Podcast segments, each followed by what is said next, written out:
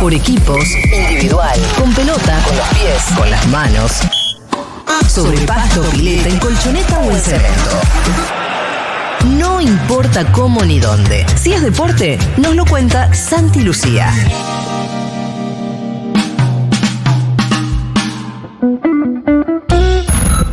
También estoy en un momento donde, donde quiero salir un poco de, del foco, eh, pensar más en, en mi familia. Como decía recién, tuve dos años, el cual a nivel familiar estaba tan mal yo que no, que no lo disfrutaba. Tuve, tuve el mes que fue espectacular para mí eh, haber ganado el, el Mundial, pero sacando eso fue una etapa difícil para mí. Quiero volver a reencontrarme con, con el disfrute, con el disfrute de mi familia, de mis hijos, del día a día. Y bueno, por eso es poco también la decisión de no, de, de no dárselo de Barcelona. Santi Lucía, ¿qué tal? Bienvenido. ¿Qué tal, señor. Julita? ¿Cómo te va? ¿Cómo anda, señor Pitu, ¿Cómo señor anda? Rolo? ¿Cómo, ¿Cómo eso? No nos habíamos visto todavía. Acá los chicos se, hacen encima por hablar con vos. Y sí, está muy bien, yo también con ellos, así que Sí, de todo.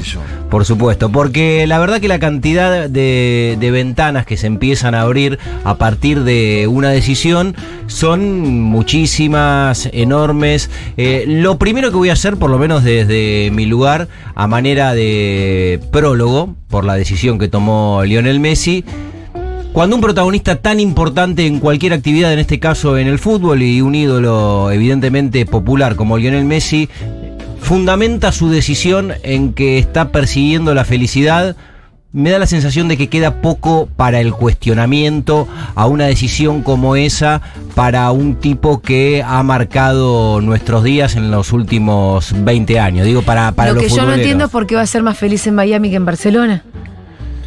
Mm, Yo no, sé. Son situaciones diferentes. Sí, no sé, no, yo también, eh, ahora que lo preguntas, me parece que el no ir a Barcelona tiene que ver más con otras cosas que con la búsqueda de la felicidad. Creo que es una excusa que, que pone ahí Messi como para explicar la decisión que toma.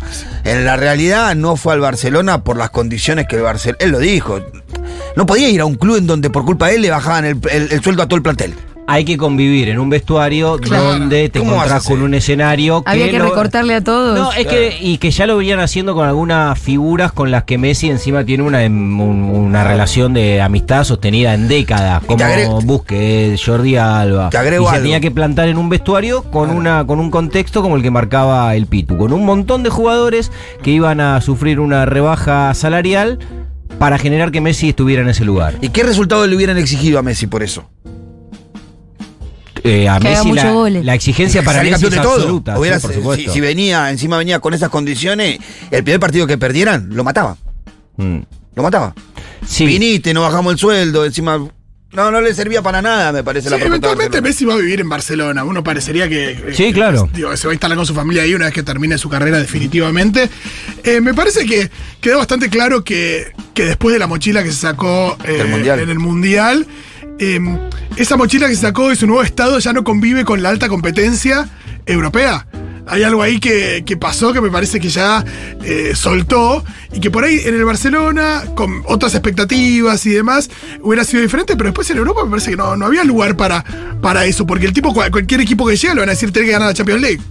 Sí, No sé si eh, quiere hay un gesto Claro que que hizo no. Messi con el partido casi todavía vivo de, de la final del mundo, apenas convierte el gol Montiel, que fue la primera reacción que tuvo Lionel Messi siendo Argentina Ya campeón del mundo. Inclusive, claro, antes de, de ir a abrazar a los jugadores, antes de tocar la copa, antes de la vuelta olímpica, se paró en Lusail en la mitad de la cancha, buscó a su familia, miró al palco y dijo, ya está, ya está. A mí se me hizo inevitable no volver a esa imagen en forma Claro. recurrente desde que Messi anunció la decisión que tomó de jugar en el Inter de, de Miami en la Liga de los Estados Unidos.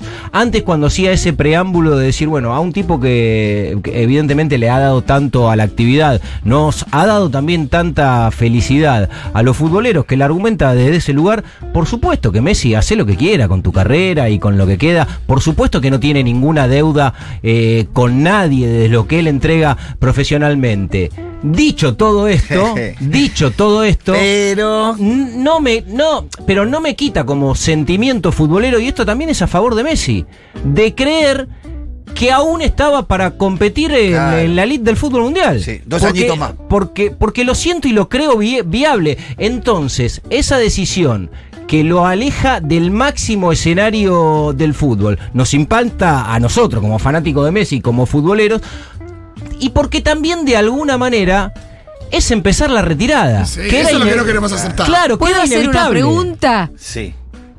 ¿Existe en el fútbol la posibilidad de decir, no importa, cobro menos? Sí, exi- existe. Existe la posibilidad de decir no cobro. Sí. Riquelme jugó Existe gratis. esa posibilidad. Por supuesto que existe. Porque vos decís, no, lo que pasa es que si iba al Barcelona implicaba que el resto tuvieran que ganar menos. Y si el chabón dice, yo realmente te juro, no entiendo, es como, hay algunas reglas que son para ustedes absolutamente naturalizadas, inamovibles, pero No, pero tampoco lo que. No eh, podés decir, che, gano Messi, menos. eh, y es complicado. porque quiero jugar acá, No, Bueno, porque ahí. eh, Messi aclaró que está el, el otro el otro corte de audio donde él aclara que no tiene que ver con lo económico. No, pero por eso ¿no? si hubiera ido, si hubiera sido exclusivamente lo cómico, se iba a Arabia. Eso está claro. 300 millones. bueno, no exclusivamente, pero por ahí le hubiese gustado jugar en el Barcelona, está claro pero como el número este, no se llega a ese número. Sí, no yo- tiene yo que creo ver que hay una muchas cuestión cosas. con- contractual personal. Hay- También hay muchas con, cosas con un desgaste, con un enfrentamiento con la, con la dirigencia. Ahí hay una, una cantidad de, de Te pregunta, cuestiones. Santi. Sí. Había un pedido de. Se decía que había un pedido de, de Messi de, de un pedido de disculpas por parte del presidente del Barcelona. De una declaración pública. Sí, hubo una reunión de Quebraron a Jorge- las condiciones. Claro, y de hecho también... eh, Chicos, y- y te- puso el dinero no es todo hace un rato. Sí. Y pobrecito no. Ahí está, ¿viste? Estuviste muy bien. Yo quería que vos, que vos querías llegar al estribillo, ¿no es cierto? Te das cuenta de- del enfrentamiento ideológico y político Sí. cuando aparece el día del anuncio de Messi el comunicado del Barcelona. Que no deja de ser una provocación contra Messi, que es el máximo ídolo en la historia de ese club. Y el día que se anuncia que está el mundo hablando de Messi, sacan un comunicado provocador contra, contra el tipo que le dio más satisfacción a, a ese club. Bueno, ¿Qué decía entonces- el comunicado más o menos? no, el, el comunicado decía que existió una propuesta cuando Messi aclaró, había aclarado Que no. dos horas antes que el Barcelona nunca le pudo poner formalmente una propuesta arriba de la mesa y que Messi decidió ir a jugar a una liga donde no tenga un alto nivel de exigencia competitiva. Que de alguna manera Sí, ¿no? era una provocación. Pero fíjate que, pero ya hace rato que viene con la dirigencia hasta el Barcelona ese tira y afloje y que evidentemente en este contexto dijo, no, la verdad es que si no está todo dado de manera ideal no voy a volver, Eh, porque también es, me parece que es alimentar a una dirigencia que, que se portó muy mal con Messi, una dirigencia que en un momento le pagó, no sé si te acordás, Jurita, le habían pagado, detectaron que le habían pagado no sé cuántos trolls para que eh, trolearan a, a los jugadores en las redes. Cualquiera. Nah, No, no, los últimos, los, los últimos años estuvieron corrido de, de cualquier tipo de relación normal con, con un ícono de, de la Sí, institución. a mí que- todo lo que- único que leo, lo único me molesta de todo eso es lo que nos molesta a todos los futboleros que tiene que ver con eso, con que va a una liga menor a competir y que algún, algún, algo va a provocar en, en- en su juego. Sí. No va a ser gratis. Y vamos ahora a ese capítulo, que es eh, el que viene. Pasado ya el de la, el de la decisión, que, que nos tuvo tan eh, ocupados, interesados. Va a firmar un contrato por tres temporadas, que por supuesto, como lo marca cronológicamente los años, empieza en 2023 y va a terminar no casualmente en 2026, cuando Eso es lo lo- único que me pone contento. los Estados Unidos de Norteamérica organicen la próxima Copa del Mundo. Sí, pero la, La pregunta cara mía de- es. La pregunta mía es. Dos penalcitos nos va a ver para Argentina, que la cara del Bueno, Mundial es tuviste- Messi. te lo- en Qatar tuviste varios. Pero- bueno, dos más, papi. Dos dos más no, no le hace mal a nadie. La cara del. ¿Por qué Sí. Messi va a ser la cara del mundial? ¿Porque vive ahí? Claro. Lo No trae para eso también la liga, la MSL, un poco. No solamente va a ser la cara ahí. del mundial, el año que viene se hace la Copa América la otra de- vez. ¿Y ustedes piensan que Messi va a jugar el próximo mundial solamente porque vive ahí? Bueno, hay una cuestión, una, una de las Y creemos que nos van a beneficiar porque vive ahí. No, una de las cuestiones con- contractuales, Julia, tiene que ver con, con, la, con la imagen de Messi de cara a la próxima Copa del Mundo. De hecho, ya hubo publicaciones de la FIFA con Lionel. Messi y Miami. Así que eso va a suceder. Va a suceder Sí, de igual hecho. él puede, él puede ser la cara visible. Y no participar. Habiéndose retirado ahí o jugando en la selección, eso dependerá de, de cómo llegue y las ganas que tenga y el físico como le dé. Y el contrato que, que- va a firmar por tres años tiene una cláusula de revisión una vez que finaliza cada una de las temporadas. Todavía esto recién se está iniciando, iremos teniendo más, más información y conociendo detalladamente de qué se trata esta historia de Lionel Messi en el Inter a medida de que se vaya desarrollando la historia. Pero, por ejemplo, cosas que ya se conocen desde Estados Unidos, que la liga, mm, la MLS, se transmite por Apple que es la aplicación donde eh, Apple ofrece entre tantos Es la servicios. plataforma de streaming Claro, exactamente. El fútbol norteamericano. Eh, se habla de una de un acuerdo en las regalías de los próximos suscriptores a partir de la llegada de Lionel Messi, que por supuesto eso estará vinculado al contrato de- de Lionel Messi. Eh, ya hay un acuerdo por ¿Que ya le subieron el precio? No, no, lo que están diciendo. No, eh, Lo pero que sí a- subió el precio fueron de los abonos. No, por, Por eso. Los abonos pasaron, creo, de- pero del, de 40 a del abono, 500, ¿no? Del abono para la televisación no subió el precio, pero subió el interés. Claro. Bueno, No, sin mucho más.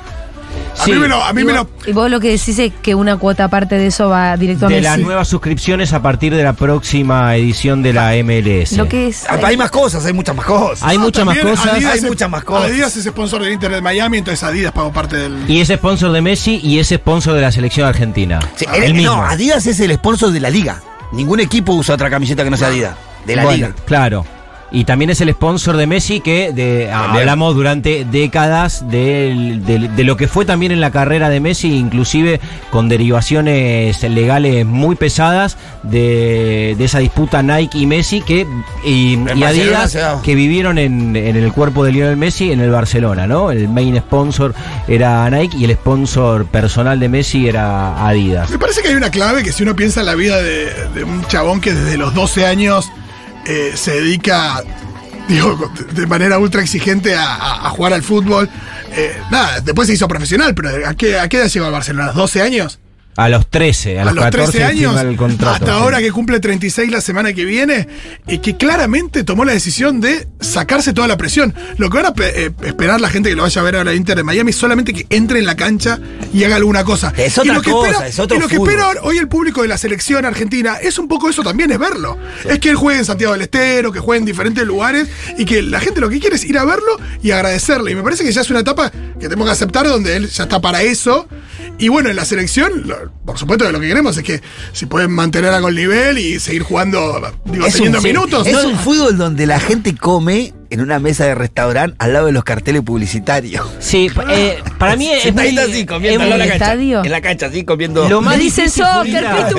Le dicen soccer, Pitu. No, ahora le tiene que decir fútbol. Lo, Fútbol, lo claro. más difícil es el de, es el desapego de, de tardes en los tiene 19 años en la elite, en la máxima competencia, donde nos generó a todos los futboleros durante toda la semana de nuestras vidas estar pendiente de cuando este pibe iba a jugar un partido de Champions para que, para que te haga vibrar como, como espectador. Y eso lo vivimos en los últimos 19 años. Hoy a mí me tocó a la mañana ir a, me, invitó un amigo a, dar a una, a una universidad de periodismo y había mucho, había un pibe que tenía 18 años. Y le pregunté, ¿vos qué tenés? 18, me dice, ¿no? Recién en primer año. No podía creer, digo, "Vos- desde que vos naciste, está el sol, la luna y Messi haciendo cuatro goles por semana en jugando por la Champions. Y eso se termina. Y eso se termina. Pero Y- va a jugar y- la Libertadores, capaz, papi. eh, Ojo, ¿eh? bueno, Ojo, ¿eh? bueno, ahí se empiezan a notar. Ojo ¿no? que ahora Ahí- dice que le vamos a abrir la puerta a algún equipo de Estados Unidos. El problema es que va último, hay que reinvitarlos. Bueno, no per- clasifican. el último fin de semana perdió 3 a 1 y está último en la conferencia este, el equipo donde va a jugar Lionel Messi. Y lo que dice Pitu está vinculado a algo que de manera muy astuta y rápidamente hizo Alejandro Domínguez, el presidente de Conmebol, que el mismo día que Messi anunció que iba a jugar en el Inter de Miami, hizo una publicación eh, donde decía Lionel Messi, la Conmebol Libertadores te espera, ya abriendo la puerta a futuras invitaciones a equipos de la MLS con la intención de poder ver a Messi, ¿por qué no?, en la próxima temporada o en la otra, en la cancha de Boca, en la cancha de River o en el Maracaná o en el estadio. Esa parte me gusta. Eh, sí, en el Monumental de Santiago habrá que ver, pero Alejandro Domínguez eso lo, lo hizo saber. Habrá que ver cuándo debuta Lionel Messi, porque hay una nueva competencia para los equipos que participan en la MLS, que se van a sumar equipos de México y Canadá. Esto está vinculado también a lo que se proyecta para 2026 y esa competencia empieza para el Inter el 21 de julio y el primer rival que tiene en esa competición de Centroamérica, el Inter es el Cruz Azul de México. Muchos le apuntan a esa fecha del 21 de julio para el debut de Messi en su nuevo equipo. Intuyo también que con muchos futbolistas que serán distintos a los que hoy integran el plantel de, del Inter por una cuestión Sí, lógica. porque a Messi por- lo tienen que rodear Hasta ahora no hay ningún futbolista célebre ahí. Ninguno. De hecho, eh, estaba viendo, hay tres argentinos. Camiseta Ah, rosa, camiseta rosa, Julio. Ah, Se va a poner de moda el rosa ahora. Y negra la suplente, sí. Sí, hay. Mirá, preguntale a Rita si no le gusta el rosa. Sí. Está de moda el rosa, Pitu. Está de moda. Bueno, Hace entre los 250 futboleros va a años. estar de moda. Entre la futboleros, chiquita para- está de moda. Para este reducto machista es un color que no, no, no asciende mucho. Sí, y después eh, también era inevitable no tener una mirada retrospectiva o ver qué había pasado con el fútbol de Estados Unidos eh, en las últimas décadas, porque uno cuando ve lo, lo de Messi, el anuncio y rebota en el mundo, bueno, por supuesto que eh, está jugando Miami Heat la final de la NBA y el cartel, el cartel principal del tablero le dio la bienvenida a Messi, los Miami Dolphins, el Hard Rock Café, toda la ciudad de repente empezó a nombrar a Lionel Messi esperándolo. Y, uno mira lo que pasó en el fútbol de Estados Unidos, y la primera referencia, to- todos la, la tenemos muy presente, pero estuve revisando todos los que en las últimas décadas fueron pasando y la verdad que lo de Messi para los Yankees no es una novedad, porque de Pelé en el Cosmos, Pelé jugó con Beckenbauer, que fueron los dos jugadores de época y los dos más, el más importante de la década de 60 y 70. los casi. más importantes sin dudas. Fue a jugar al Washington Johan Cruyff, que es una leyenda del fútbol y el que le dio un sentido y una identidad al Barcelona. Jugó el pibe Valderrama en tres equipos distintos, de que no hay un jugador eh, más icónico de Colombia que el pibe Valderrama. Jugó Hugo Sánchez en la Liga de los Estados Unidos, que en, lo- en Mexicano. los últimos 50 años debe ser el mexicano más reconocido. Eh, jugó Steven Gerrard hace poco, estuvo Zlatan eh, Ibrahimovic. Pirlo. Pirlo y Frankie Lampard que jugaron juntos en el New York City. Estuvo Terry Henry, hace poco estuvo. Todos fueron más de vuelta igual que Wayne- Messi. Wayne Rooney. Y, pero, ¿y cuánto es más de vuelta o menos de vuelta? Sí, algunos, sí, a mí me parece que ¿Cuántos Pirlo años fue- más? Tiene 36, cumple 36 Claro. la semana que viene. Pero no, me parece que eh, en, en el estado físico que estaba Pirlo cuando fue a Estados Unidos no es el mismo que está Messi. Ni ninguno de los Igual- jugadores. igual ahora eso. cada año es Ni un ninguno de los jugadores ¿Alguien que dijo no Pirlo? Eh, Pirlo. Hermoso, lo queremos. Che, pero argentinos no nombraste.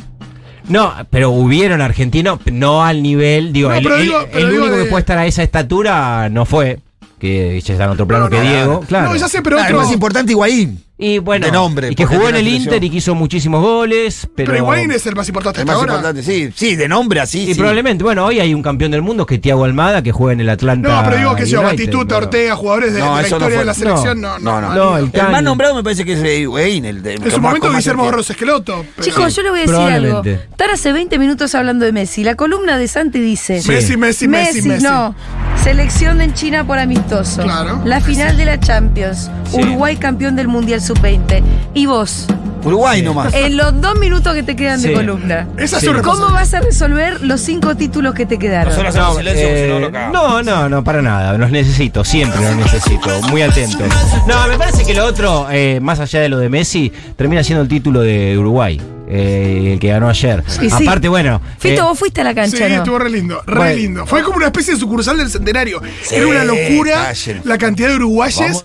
Y, y fue muy lindo. celeste. No, que de no haber estado Argentina, por supuesto que, que haya estado Uruguay porque era una cancha Cerro eh, de hinchando, porque si hubiéramos ido a ver, eh, qué sé yo, Corea del Sur, Israel iba a ser otra cosa, ¿no? Terminó el show en el Luna Park Jaime Ross y se escuchó rápidamente en cuanto Vamos terminó el show de distintos lugares de Luna Sur y Celeste. Muchos uruguayos que por supuesto estaban en el Luna el sábado de la noche viendo a Jaime y Alto que el domingo estuvieron en el estadio. Allí estuvimos de con Plata. Rita también. Pues, pero por supuesto. Sí, te vi en una foto. Pero por supuesto. Qué lindo ¿cómo que no? estuvo, ¿eh? Estuvo buenísimo. Qué lindo A que mí lo que me vuelve loco de ese señor es que tiene casi la composición antagónica de lo que puede proponer la fórmula para que un músico sea exitoso. De- desde el estilo, desde lo que él ofrece como imagen. Es como casi todo lo contrario a lo que te dicen que un músico tie- tiene que ser en cualquiera de los estilos que sea. Y también de las es un tipo osco. Porque Sí, pero estaba muy simpático el eh, sábado. es cierto. Estaba más Estaba re simpático de lo simpático, habitual. sí. Es un tipo que, que vos lo ves y pelado, y bigote. De hecho, le gritó uno: ¡Eh, bigote! Eh, bigotón. Viste que durante. moflete. A lo largo de todo el recital la gente le decía: ¡Toca la colomina, Jaime! Vos escuchabas, ¿no? Sí, claro. Y en un momento hay uno que le dice: ¡Toca la que quiera, Jaime! y sí, boludo, ya la va a tocar. Sí, y bueno, y había un clima ahí también eh, muy Sí. futbolero. Jaime, dentro de, de todo, eh, es uno de los artistas que más llevó el fútbol a su obra. Lo hizo a lo largo de toda su carrera y lo tiene bien presente. Y el otro día también lo puso en sus comentarios arriba del escenario, porque jugaba Uruguay una final al otro día, que la ganó, que es la primera vez en la historia que un equipo y un seleccionado con una tradición tan importante como el seleccionado uruguayo gana un título en esta categoría. Y lo, lo más destacado, por lo menos dos cuestiones muy rápidas vinculadas al título de Uruguay. Una que es muy impresionante, pero cómo este equipo que presentó Uruguay, que ayer le ganó la final a Italia, tiene y llena absolutamente todos los tildes que, que la historia le pide un equipo uruguayo. Porque es un equipo valiente, con garra, con personalidad, que todos los partidos que jugó, salvo el que perdió con, con Inglaterra, terminó con el arco en cero y que ayer fue el claro dominador, que fue muy superior a Italia, que la diferencia terminó siendo corta, pero es un equipo uruguayo con todo lo que le puede demandar el hincha uruguayo a la celeste. Y ayer, La bueno, garra charrúa. Absolutamente, no, y, y además fútbol. Y el otro detalle también, que no es una boludez porque lo hablamos hace en, en varias columnas ya este año, cuando Marcelo Bielsa firma el acuerdo con la Asociación Uruguaya de Fútbol, lo dijeron los dirigentes de la Asociación Uruguaya, me acuerdo que acá lo contamos, lo que le llamó la atención es el informe que habían recibido en esas reuniones que tuvieron con el loco Bielsa de lo que pasaba en el subsuelo del fútbol uruguayo. O sea, Bielsa no le fue a hablar a la dirigencia De de por qué sí, claro, con los jugadores que venían de la selección o con los que jugaban en Europa o en los clubes grandes de Sudamérica. Bielsa fue con un informe de lo que pasaba con los seleccionados sub-20 y sub-17. Mm. Y evidentemente el Porque está el semillero ahí. Claro, y, y ahí sabía que había un material y de hecho él presenta la lista para jugar los amistosos que se le vienen ahora a la Celeste, que van a marcar el debut del Loco Bielsa, Nicaragua y Cuba, presenta la lista durante el transcurso del Mundial, cuando todavía estábamos en la fase de grupos, que por supuesto no sabíamos cuál iba a ser el, el desenlace, y en esa lista que presenta el Loco Bielsa hay siete de estos pibes que terminan siendo campeones del mundo. O sea, estos pibes que ayer le dieron una de las alegrías más grandes en los últimos años a Uruguay, siete de ellos van a estar representando a la selección mayor que dirige el Loco Bielsa. Bueno, evidentemente ahí también va a haber eh, un, licuado hermoso para seguir la sabiduría de Bielsa y el potencial de unos pibes que ya son campeones del mundo. Y también fue muy festejado porque si uno piensa en títulos, ya sea juveniles o mayores, que excedan el ámbito de Sudamérica, o sea, sacamos la Copa América y pensamos en eh, Juegos Olímpicos, pensamos en Mundial y demás, eh, es el primer título desde el Maracanazo. Sí, sí, nos, y nos vamos del ámbito de Sudamérica, ¿no? Sí, absolutamente. Bueno, Rolly, acabas de tirar un. Sí. Vamos a tener que cerrar la columna. Está, ¿En pero serio? hace 70 años que no había un título de esta No envergadura. vamos a poner a Eh, repasar 70 años. No. Te- queda tu columna. Yo no sé si vos te estás haciendo el boludo. No, pero está chicos, muy hermosa. vamos, vamos. Vamos, Vamos arriba a la vamos arriba a la celeste. celeste. Este.